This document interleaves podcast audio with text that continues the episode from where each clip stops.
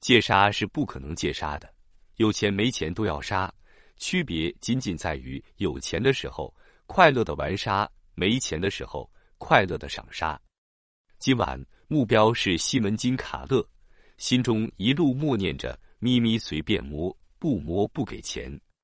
此刻腰间荷枪实弹，银子在手，我的心是雀跃的。每次进舞厅之前，那种期待的感觉往往是最美妙的。金卡勒是少妇营，每每总能挑出两个称心如意的。这不，刚一进来，有个少妇就咂巴着电光眼勾引我。如果在其他公共场合遇到这种眼神，我或许会怦然心动，但在这里，我一丁点都没心醉。虽然他的眼神很是撩人，但我知道。他勾的其实是我口袋里的钱，而对我这个人只当傻瓜来看，他们坚信傻瓜式的男人不配有钱，必须交给聪明的女人享用。管他的，我还是假装被他俘获了，笑眯眯的拉着他进入舞池深处，开始探索。从进入深水区，和少妇没有一句言语的交流，直接把她拥入怀中。先感受一下肌肤与肌肤的摩擦，可那一刻，我忽然感觉到我们之间心与心的距离竟是如此的紧密，应该不到五公分。妈耶，这是个飞机场，贴得如此之近，我们互相心里想啥都是有逼数的，首战不捷呀！我只有转移阵地了，从上三路转攻下三路。可是，就在手伸进裙子的瞬间，我的心头简直有一万头草泥马来回奔腾。我摸到了安全裤，这个阻止人类发展脚步最恶心的裤子，隔离人与人之间最基本信任的裤子。我特么都想回家了，真是希望越大失落也越大呀。但这才刚开始啊，怎么的也跳完两曲吧。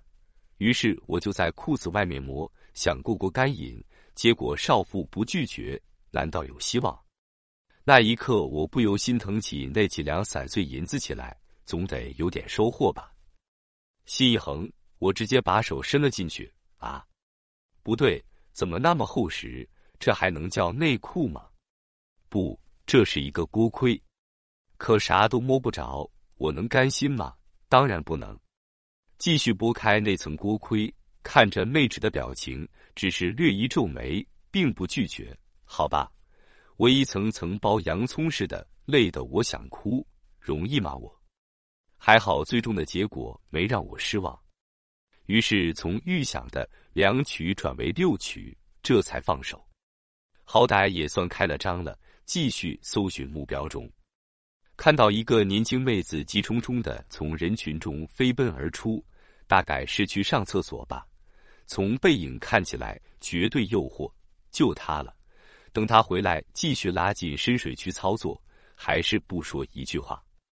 反正你不鸟我，我也不鸟你，老子就是不说话，能动手，哥绝不逼逼。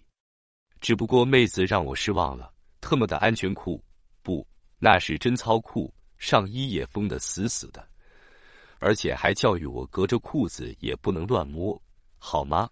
你赢了。老子手有毒，不摸算了。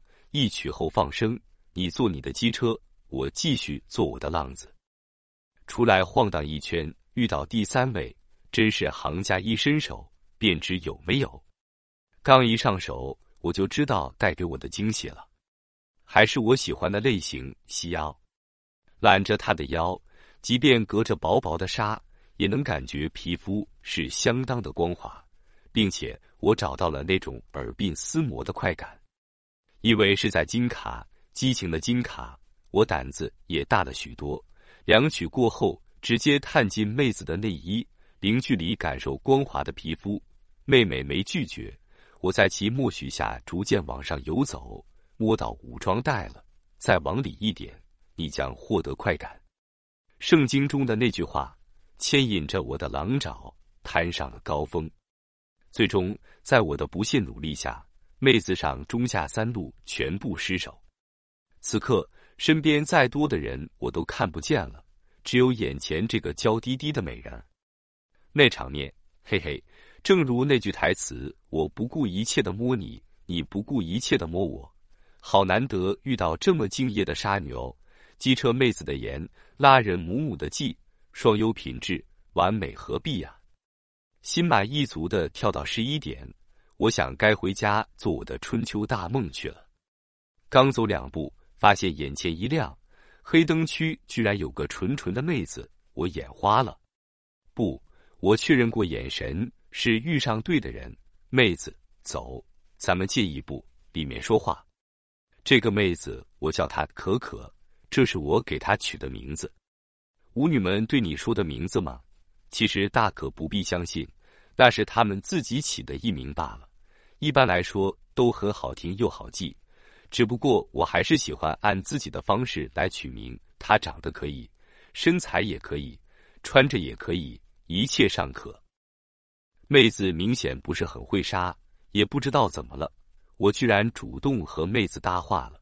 原本我今晚上只想做一个静静的美男子，用金钱去帮助舞厅里每一个生活困难的女子。难道我脑子抽风了？不，肯定是进来这么久，我还没说过话，把我给憋的。这时候我也不猴急了，两曲过后。我还在和妹子畅聊人生与理想，妹子感觉挺紧张的，说话的口吻都像是怕我不开心，让我仿佛化身成那个在相亲中条件优越的高富帅。妹子说她白天上行政班，一大早就要起床，晚上再来跳舞的话就很累，所以平时很少来。哇，好励志的妹子，沙场历练这么多年，我信你个鬼！早已经不是当初青涩懵懂的小鲨鱼了，鲨女的话能特么信，猪都能上天了。想想时间不多了，不能坏了规矩，该摸我还是要摸的。我们就这样边聊边摸，开启了初步肉体接触。正如我前面所说，他一切尚可，不大不小的胸。然而真正惊喜的是，在进攻下三路的时候。明显感受到了一股清泉，晕，我简直不敢置信，今晚上莫非是加藤鹰附体了？只是微微轻触就能如此效果。